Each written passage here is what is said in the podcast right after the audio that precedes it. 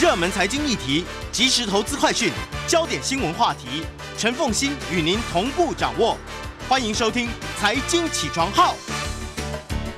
Hello，欢迎大家来到九八新闻台财经起床号节目现场，我是陈凤欣。回到今天的新闻焦点专题啊，那么这件事情啊，其实我看到了有一点点意外。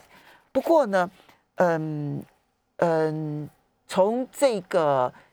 理论上来讲，出现也并不是不可能，但是确实蛮意外，就是说用这么官方的态度去表达一件碳中和必须要走的一条路。这是联合国的欧洲经济委员会提出了一份报告。这份报告呢，明白的宣示，如果没有核能的话，永远不会实现碳中和。我相信这一份报告呢，因为嗯、在推动碳中和呢，最推动最力的其实就是欧洲的这一些国家，所以欧洲经济委员会特别提出这一份报告，显然是要告诉欧洲所有的国家，你在追求碳中和的过程当中，你是不可能去核的。好，那今天我们特别呢邀请到现场的呢是清华大学工程与系统科学系的专任教授叶中光叶教授来谈，因为现在全世界碳中和这件事情啊，它已经变成了一个每一个国家都必须要去积极面对的一个趋势啊。而在这个趋势当中呢，我们看到联合国欧洲经济委员会提出这样的报告。为什么讲说这是趋势啊？因为苹果公司最近公告了一份公告，然后给他所有的相关供应链，然后说他们要走到，他们也是二零五零碳中和，而且要达到二零五零碳中和之前，他们二零三零的目标是什么？二零四零的目标是什么？他们一步一步一步，全台湾全台湾一百多万家直接的、间接的供应链都受到影响。好，好，那我们就要来看说。在这种趋势之下，碳中和的竞赛已经开启了。那么，对于全台湾可能面对的压力有多大？叶教授，好，首先凤欣好，还有各位观众朋友，大家好。那我想在呃，我们看到这个联合国欧洲经济委员会他提出来这样子的一个呼吁之后，我们就要回头检视我们台湾目前的一个状况。那其实我今天准备了一些资料哈，我想先从呃第一张这个呃投影片这边哈，看看给各位了解一下，嗯，就是这张这个手板所显示的是我国近年电力排碳的一个系数哈，嗯，那大家可以看得出来哈，我我这个统计数据呢，这个是二零二零零四年一直统计到这个二零一九年哈，目前的数据只有到二零一九年。那大家可以看到哈，在过去我们的这个电力排碳系数呢是呃算是在一个高档的一个位置，然后到了二零零七年开始呢，就逐逐渐出现一个下降的一个趋势。那这个下降的趋势呢，一直维持到二零一四年，从二零一五年又开始反弹哈，嗯，然后到了二零一七年来到最高点。二零一七年来到最高点之后，二零一八又开始下降，二零一九又开始下降。嗯，那首先我先跟各位解释一下，什么叫做电力排碳系数哈？嗯，电力排碳系数指的是就单纯从电力来看哈，总发电量嗯所排放出来的二氧化碳的重量，去减掉再生能源及低碳能源，比如说核能发电量所排所没有排，就度数把它扣除之后。度数把它扣除之后，然后你的二氧化碳的这个总重量再去除以这个度数，嗯，就是你每一度的二氧化碳排放量。所以你今天如果把这个核能跟再生能源的比例拉高，你的二氧化碳的总重量当然就会下降。嗯你如果核能跟这个再生能源的发电量越少，那你因为是使用火力发电嘛，所以你二氧化碳的排放量当然就会上升啊，所以你每一度电的二氧化碳的重量就会拉高。可是哦你再生能源的发电量跟核能的发电量，如果把它拉高了，那你每一度的这个二氧化碳的排放量就会下降。所以虽然叫系数，所以简单我们去理解就是每一度电它的在它的二氧化碳的排放量对我们可以用这样子来来去解读它而。且是公斤，它的哦单位就是公斤，所以零点五零九其实就是零点五零九公公斤。斤的二氧化碳我们现在每一度电排放是零点五零九公斤啊，是二氧化碳。是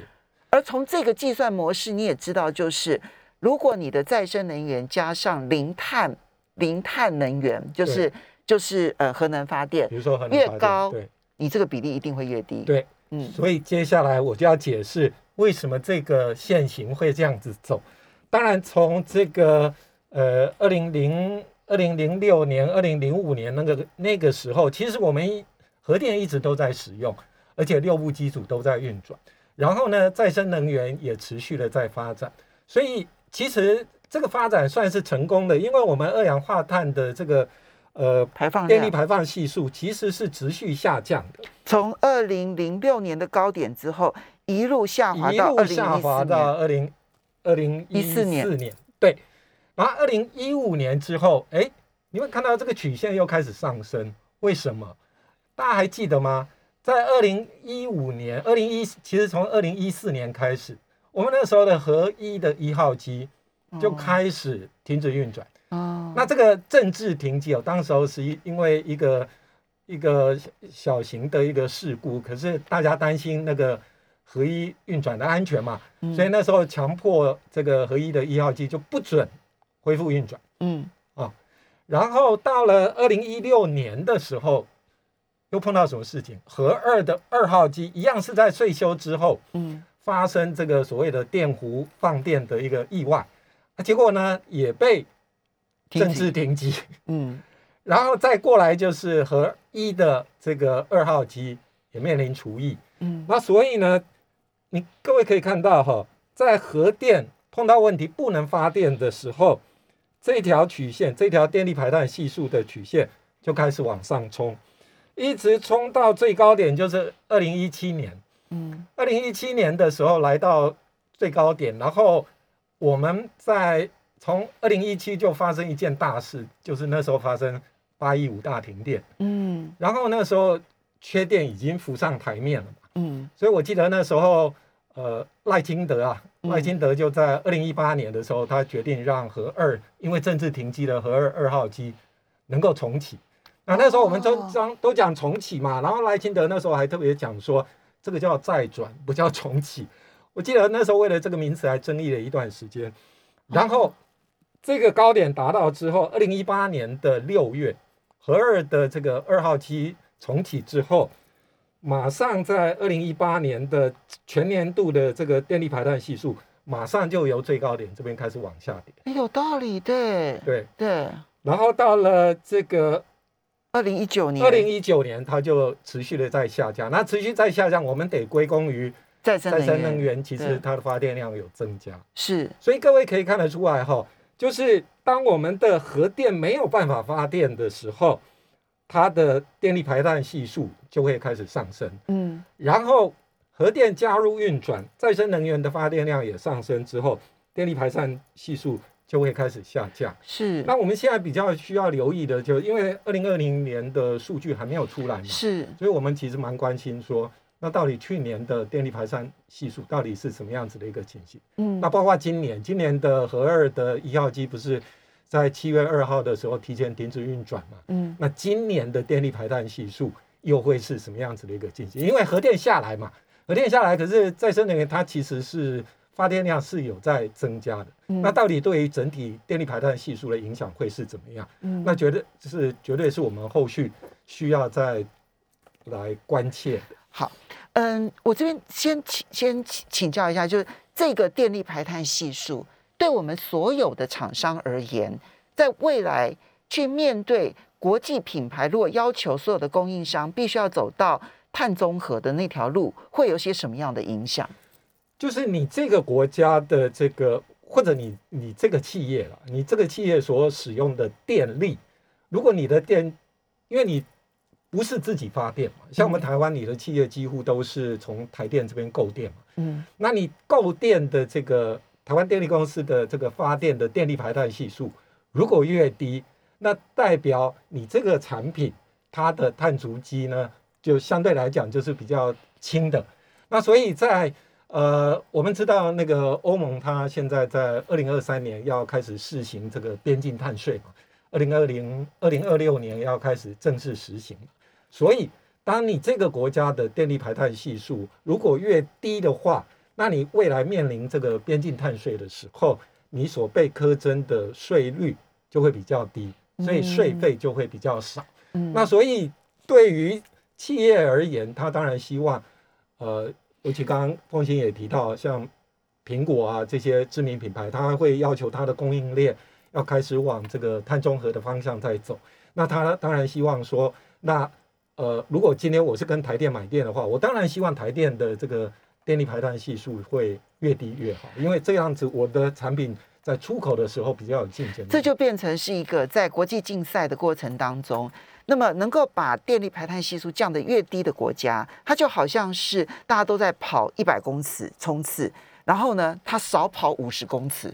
对，如果我的电力排碳系数很高的话，变成人家只要跑五十公尺，我要跑一百二十公尺。没有错，大概就是这样子的概念。所以这个对于所有的厂商来讲，它就变成了一种竞争力的基础了。是好那我们这个排碳系数目前来看，在全世界评比来看，算高还是低？呃，我这边刚好有一个图表哈，可以可以给各位看一下。嗯，这边人均对，呃这里排碳系数好，在在目前哈，目前刚刚看到那个最新的数据是五零九嘛，对那这边统计的时候呢，大概还是五五百呃零点五三零这样子的一个数据。那你如果用零点五三零来看，我们在全世界的这个排名是第八十九名。哦，所以它是属属于这个后段班的一个排名。嗯那我们来看一下，相对而言，哈，相对而言，如果你是这个像法国，嗯法国呢，它的这个电力排碳系数就非常低哈，嗯它只有三十八克，嗯，我们是五百三十克啊，法国是差好多哦。对，法国它只有三十八克，所以我们是五百三十十克，它是三十八克，对只有我们的十分之一不到。不到，对。那我们都知道嘛，核呃核电在法国的占比它是高达百分之七十以上的。对，那这个也是为什么它的电力排碳系数可以来到这么低。嗯那所以我也另外准备了一个，呃，我们国家的这个路径嘛，能源路径，它现在规划的是说，呃，它希望在未来的时候达到这个火力发电百分之八十，嗯然后这个呃等一下再生能源百分之二十。嗯，这个我们等一下可以拿图表来跟大家来说明啊。不过我们刚刚呢，先从法国跟台湾哈，其实来做一个比较。当然，法国是一个极端的例子，我们必须要说，法国的核能发电比例其实是非常非常高的哈。那它占了百分之七十的这个核能发电，这个使得它的平均排排碳量是很低很低的，很低的，那可是即便是这样，它当然在全世界的排名是在，呃，刚刚提提到是呃，土耳其是七十三，对，然后呢，法国全世界排名是很前面的嘛，很前面的，非常前面的对。那可是，在台湾的话，我们其实在全世界排名第八十九名，甚至于输给了土耳其。土耳其，对，土耳其世界排名还第七十三名，七十三，对，这些都是我们可以清楚的感受得到，就是它的差别之所在。哈，对，好，那我们就来看一下，就是嗯，先从我们现在，我们现在的数字很高，哈，就是每一度电大概都要排放个五百公克的碳以二氧化碳以上。嗯那我们接下来就是要看说，我们这个供电来源比例跟未来的计划是什么？我们休息。欢迎大家回到九八新闻台财经起床号节目现场，我是陈凤欣。在我们现场的是清大工程与系统科学系专任教授叶宗光叶教授，也非常欢迎 YouTube 的朋友们一起来收看直播。刚刚我们提到的是，因为国际上面现在走那个碳中和这一条路，它的竞争已经越来越激烈，它已经从各从环保人士的倡议，然后变成了各国的政策，然后更进一步的变成所有的品牌公司的这个碳中和道德竞赛，我形容叫做碳中和道德竞赛。今天苹果如果跑在前面，它就赢了三星了，对好，对不对？好，那所以每一家公司都会进入这个碳中和道德竞赛。碳中和道德竞赛除了有各个厂商的努力之外，其实各国政府的电力供应政策是很重要的一环，因为它的那个能源排放的 CO2 大概是就第一名其实是制造业，第二名是电力啊，就 CO2 的排放，就二氧呃这个这个这个呃这个二氧化碳的这些排放。这个电力是排名第二，但是事实上制造业很多的来源都是来自电力，所以电力一解决了，对于很多的制造业来说，它其实都解决了大半的问题。那台湾的电力排碳系数非常的高，其实你跟法国比就知道，对，我们是法国的大概十二三倍嗯，啊，这么高的一个碳排放比，这跟我们的电力结构有很大的关系。那么叶教授，你应该说明一下。对其实我要先强调一点哈，今天的企业，除非他自己发电，哦，有一些我在台湾本土确实有一些工厂，有一些企业它是自己发电的，嗯不过大部分的企业而言，它还是要从台电这边来购电。那从台电这边买电的话，我们整体国家整体的这个能源政策的影响就会非常大。我这边准备了一个资料哈，是我们近两年各式供电来源的一个占比。嗯第一个是二零一九年，一个是二零二零年哈。嗯那大家可以看到第一第一列这边看到的就是化石燃料，化石燃料当然包括燃煤、燃气跟燃油。那在二零一九年的时候，它的发电占比呢是八十一点四七个 percent，算是相当高的哈。然后再来就是排名第二的就是这个核电，核电呢在二零一九年的时候它是十一点七九 percent 哦，将近十二个 percent 这样子，其他才是再生能源。嗯然后你看到了二零二零年哈，到了二零二零年呢，我们的这个化石燃料的占比，发电的占比又提高了哈，从八十一点四七提高到八十二点二三，核电的占比呢稍微下降一点点哈，这个跟机组的税收有关，但是下降不是很多。然后另外就是再生能源啊，再生能源所以我们推动再生能源这么久，结果，呃，化石燃料的发电占比没有减少，反而是增加的还。是很高，而且大家有如果有细心留意到的话，其实我们二零一九年的这个再生能源的发电占比，那时候已经达到五点六个 percent 哦。嗯到了二零二零年，也就是去年了，它反而是下降的，嗯下降到只有五点四个 percent。那为什么会发生这样子的事情？原因就是在再生能源里面，我们其实有一个大宗是来自于灌肠水力发电。哦，那去年因为水情不好嘛，所以整个灌肠水力发电就减少了百分之五十的这个发电量。大家从我这边的数据其实就可以看得出来。嗯所以一直到去年为止，整体再生能源的总发电量大概就是一百四十亿度。嗯可是我们大家看到这里的数据哈，我们实际上去年一整年的总用电量是两千七百九十八亿度，将近两千八百亿度。所以再生能源一直到去年为止，它的占比都还是非常低的。那你未来如果企业要在这个减碳方面，要在国际上面要具有竞争力的话，那政府目前这样子的能源政策看下来是不可行的。我在这边啊，要提一点，就是我在跟很多朋友聊天的过程当中，我发现呢、因为叶教授你是对于能源电力非常熟悉的人，我发现一般民众啊，其实在概念上面啊，完全不知道我们的火力发电啊，其实你不管是天然气或者是烧煤烧油，其实都是火力发电。对，我们的火力发电占比高达八成以上。对，对于这件事情，一般民众没有概念，而且觉得不可思议。他们一直以为核能发发电的占比非常的高，但事实上，我们核能发电已经是萎缩到只剩下百分之十一了。对，那嗯，最高的时候核能发电占比是多少？过去核能发电，当然这更早的时候曾经到达百分之五十，不过那个都是很早以前。所以曾经到过百分之五十，曾经到过百分之五十哦，对。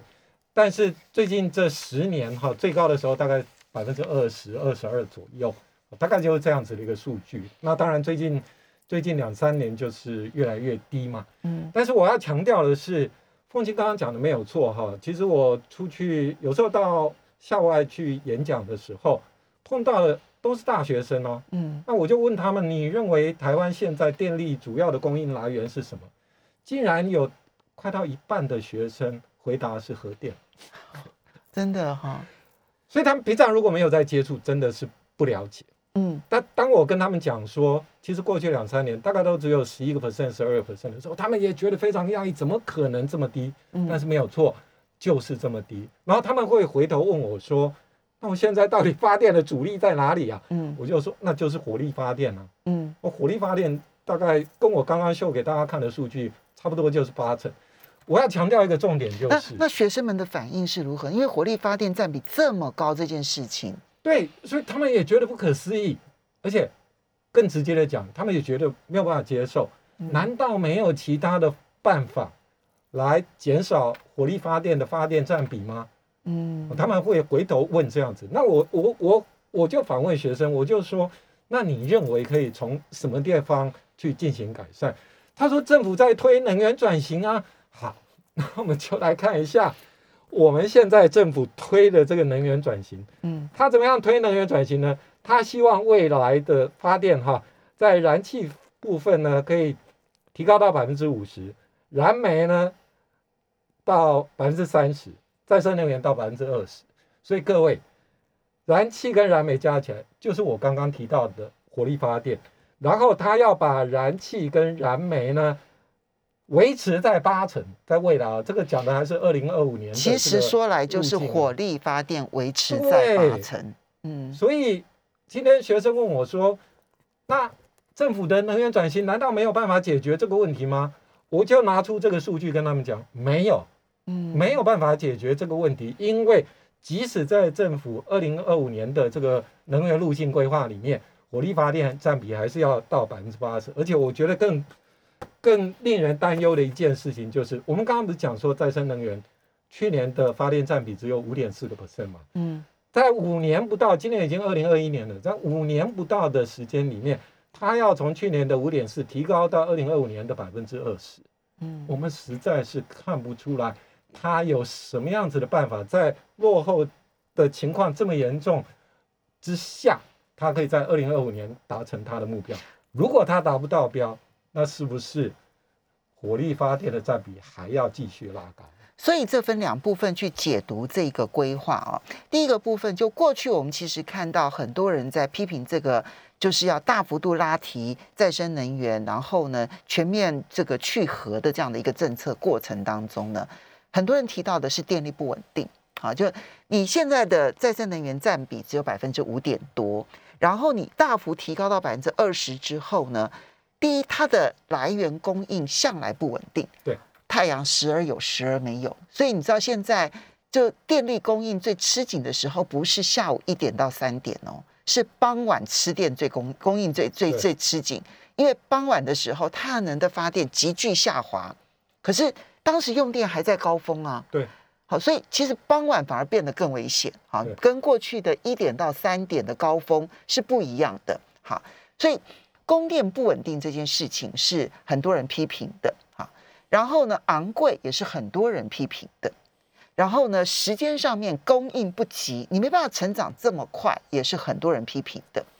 这是一个部分，大家都专心在在讨论这件事情的时候，忽略了火力发电还是百分之八十，没错。这使得我们的电力排碳系数几乎没有大幅度下降的可能性。哎，对呀、对呀、而且我我我要特别强调哈，刚刚不是讲嘛，再生能源，凤欣也提到，再生能源本身供电就不是很稳定，所以现在到了用电的第二尖峰，确实啊，第一尖峰在中午到下午一点的这个时间，电力是不缺的，因为太阳光电这发电量很高嘛。到了第二尖峰的时候，太阳光电一下子不见了，你的备转容量到底够不够来支撑你的第二尖峰的一个需求？大家还记得五一七大停电？我不讲五一三哦，因为五一三一下子跳机的机组太多，四部机组，五一七跳机的机组只有一部，嗯而且它的装置容量只有五十五万千瓦，结果我们还是全台限电，为什么？就是因为我们那时候的第二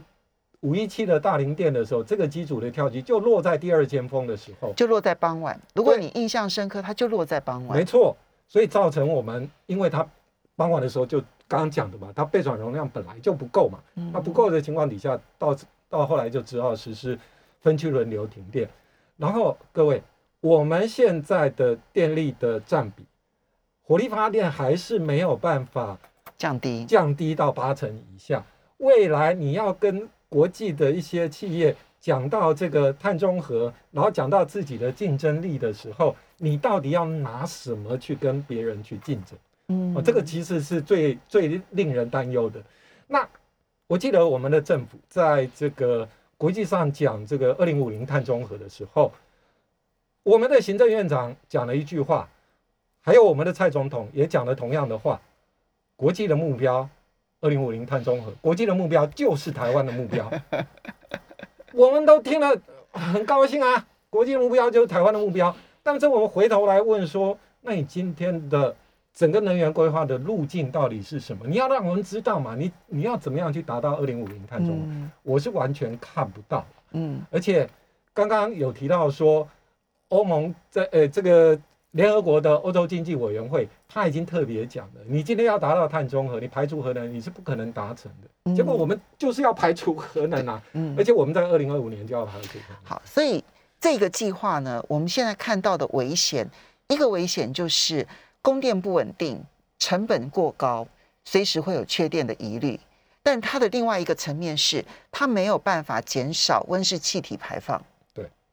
这是最严重的一件事情，就是我们努力了半天，结果我们没有办法降低温室气体排放。我们看到，呃，这个叶教授你这边提到了，就是呃温室气体排放最近这几年的一些变化，你就可以看得出来，就花了很多年的努力，但是事实上温室气体排放减少的幅度是很有限的，没有几乎没有减少。对，其实这个整个温室气体的排放，它其实还是逐年在上升的。嗯都是随着我们的电力需求越来越高嘛。上上面是我们的这个发电量，我们要休息。一下，等一下回来节目现场，我们就好好的来谈这一个趋势。欢迎大家回到九八新闻台财经起床号节目现场，我是陈凤欣。今天呢，我们去从全世界的碳综合这一个角度啊，去看台湾的能源政策。因为我们过去在谈台湾的能源政策，我们比较在乎的是啊成本啦，然后会不会缺电啦。我们大概从这两个角度呢去看台湾的能源政策，其实它确实有它的荒谬性存在啊。就不是不要发展再生能源，而是说你过度的依赖再生能源，你就让自己陷入不只是成本高涨，更重要的是随时处于缺电危机的这样危险。我想过去这两年、这三年，从二零一七年的二零一八年吧，二零一七八二零一七年八一五大停电，然后跟去年的两度大停电，我们就已经感受到它的这个供电不稳定所带来的危机。对，好，但是现在我们要来谈的这个是从全世界都在推动的碳中和，而且这个碳中和未来它不是只有。就说呃，我今天我这个国家比较崇高目标，所以我就要达到，其他国家就可以不用达到，不是？它未来会变成全世界，你只要想做出口品牌的生意，你都不可能不做碳中和。你从苹果的那个公告，你就可以看得出来，因为这是所有的大型公司都会做的一条路。那我们就来看台湾的路径。刚刚提到了，我们现在的问题是出在我们的火力发电现在八成二，未来还是目标是八成，对，所以它的碳排放是没有办法缩减的对。好，那我们现在讲核能发电。嗯，在这个联合国欧洲经济委员会的报告里头，他提到了一个趋势，他说未来核能发电会走小型化、微型化。为什么会这么说？小型化、微型化最主要的目标就是它不需要一个超大型的机组，像我们目前的全世界大部分的核电设施、核能发电厂都是一个大型装置，像我们的呃，大家其实可以注意到，从核一、核二、核三，就是它们装置容量越来越大，到了核四的时候，装置容量又更大。嗯那未来发展目标就是区域用电，你只要用小型的这个发电，这个核核能发电，呃，叫做小型反应器就可以了。那这样子一方面也可以让它的安全性提高，因为小型反应器它的这个冷却比较容易控制，哦所以它出发生事故的几率就要小很多。另外一个就是它因为是区域用电用区小型的这个核反应器嘛，所以它有可以减少这个长途的线损。我在这样子的考量之下，小型反应器的这个运用呢，在未来会是一个趋势。现在在国际研究上面，它的嗯商转运转已经开始了吗？现在还没有，不过现在它的这个 prototype 就已经雏形都已经出来了。嗯然后小型反应器呢，它的这个功率其实没有很高，大概就是几十个 megawatt 啊，顶多到这个呃一两百个 megawatt，，大概大概就是这样子的规模。那这样子的这个反应器呢，就可以让一个区域，比如说我们讲北部地区，现在不是讲北部缺电吗？嗯那北部缺电的话，北就可以在北部地区装设这个专供北部用电的这个小型的这个反应器就好了，你也不用把电还要送到中部、送到南部。所以这个发展是从核能安全的角度来讲是而发展出来的。当然，它其实也有它的这个呃这个环保的这个考量，就是你的线路可以不用那么的长，对不对？哈，这是第一个趋势，甚至有微型反应炉啊。对啊，这样就是我们一般讲 SMR 就是 small 是 small modular reactor 嘛，那就是让这个反应器的那个装置容量不要太高嘛，所以让它的这个供电呢可以在小区域应用。那什么微微型反应器讲到的是，我甚至可以用到船舶上面。哦比如说一些轮船呐、我们现在不是讲嘛，这个讲到这个排碳的话，那个运输工具、交通运输工具也是一个大宗嘛。哦，对，那尤其是这个货轮啊，他们用的又是大量的柴油的情况底下，更不那排碳。量更高啊。嗯可是它今天如果用一些微型反应器，它可以直接装设在它的这个货轮上面，嗯那它就可以这个解解决这个大量排碳哦。所以它可以让零碳运输成为可能性。是的，尤其是大量运输的这种需求。OK，对好，这个是嗯联合国的欧洲经济委员会所提到的这一个趋势，但是你知道吗？环保人士会提的反核的最重要的原因，其实就在于核废料。对好像你谈我们要谈说说，在能源发展的过程当中，你不能排核，不能反核，可是永远都会有一个核心焦点是核废料对。其实，在国际上面，最近这个议题其实是很夯，因为要走碳中和这条路，你排除不了核能的时候，其实核废料的议题反而在国际上面讨论是很多的。对啊，我昨天才跟人家辩论这个核废料的 议题，那他有讲到说核废料要存放十万年，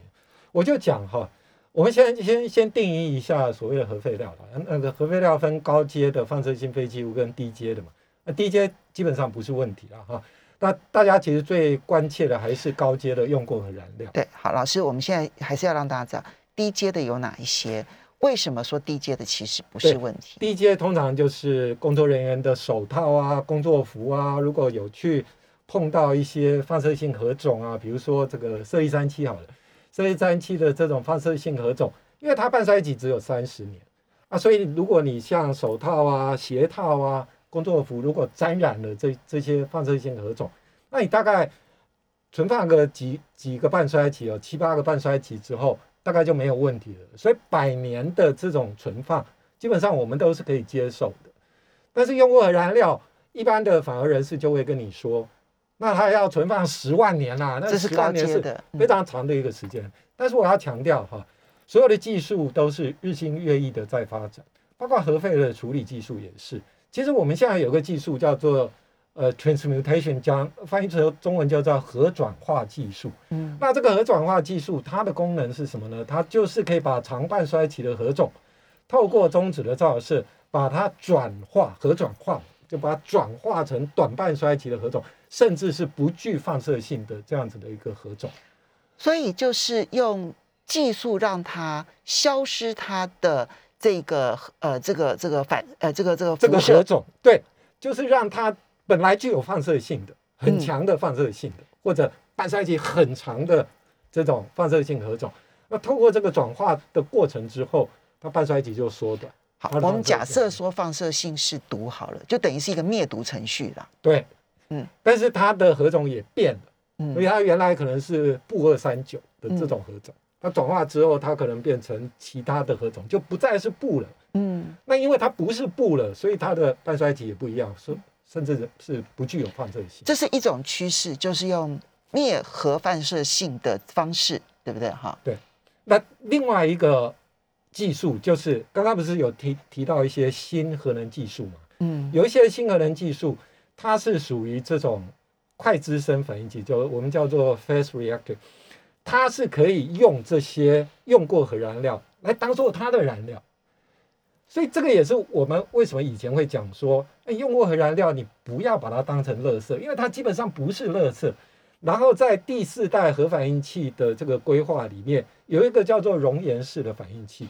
它就是专门利用这些一般核电厂嗯，用过核燃料来作为它本身的燃料，所以这些燃料都还可以再利用。所以核废料未来那个技术如果成熟的话，它甚至于就变成未来能源的来源了。是是，而且我们经常讲，化石燃料到底全世界的蕴藏量还有多少？那嗯我们会讲说，哦，大概三十年到五十年。嗯如果我们今天用核燃料，未来还可以再用多少？我想三百年是没有问题，这是最起码的嗯哦。那你如果把新的这个铀二三八，现在用的是铀二三五铀二三八的这个核种，如果也拿来这个快滋生反应器来使用的话，那都超过一千年了。所以嗯你拿来跟这个化石燃料比的话，未来这种零排碳的这个核电，就是一个希望达成碳中和这样子的一个趋势。这个也是为什么欧洲经济委员会会有这样子的一个哦，所以在它的这个供应来源上面其实不缺，对不对？对哈，然后呢，更重要的是，刚刚讲这个核废料，其实这两个趋势，一个是核转换技术哈，就等于是灭放射哈，那第二种呢是把现在的高阶核废料，其实就把它整个转换成为未来的能源来源，是是未来的核燃料来源。是新型反应器的燃料。那这个未来，如果它变成了新型的燃料来源之后，那么它使用完了之后，还是会有废料还还，是会有啊，还是会有一些废料，但是它的体积就变得很小了。嗯对，像我们之前有提过一个叫做再处理技术，嗯它可以让现在的这个核废料，它的这个放射性呢，还有量降低为现在的百分之三到五。现在的百分之三到五，，这这现在那不就跟低阶的一样了吗？就分量就非常非常少了。好，因为时间的关系啊，因为我们其实你知道，就是说每一种能源，它终究是会有它的相关的利跟弊，对不对？哈，那所有的科技都在进展。如果我们相信再生能源，它的技术终究可以让它的成本降低到比现在一般能源都还要来的低价的话，你为什么不相信核废料有这么多人在研究的情况之下？尤其是其其实这里面其实都很多是在实验室已经成功，对，只差在商转上面的成本的考量了，对对不对对？好，因为因为时间的关系，我们要非常谢谢清大工程与系统科学系专任教授叶宗光叶教授。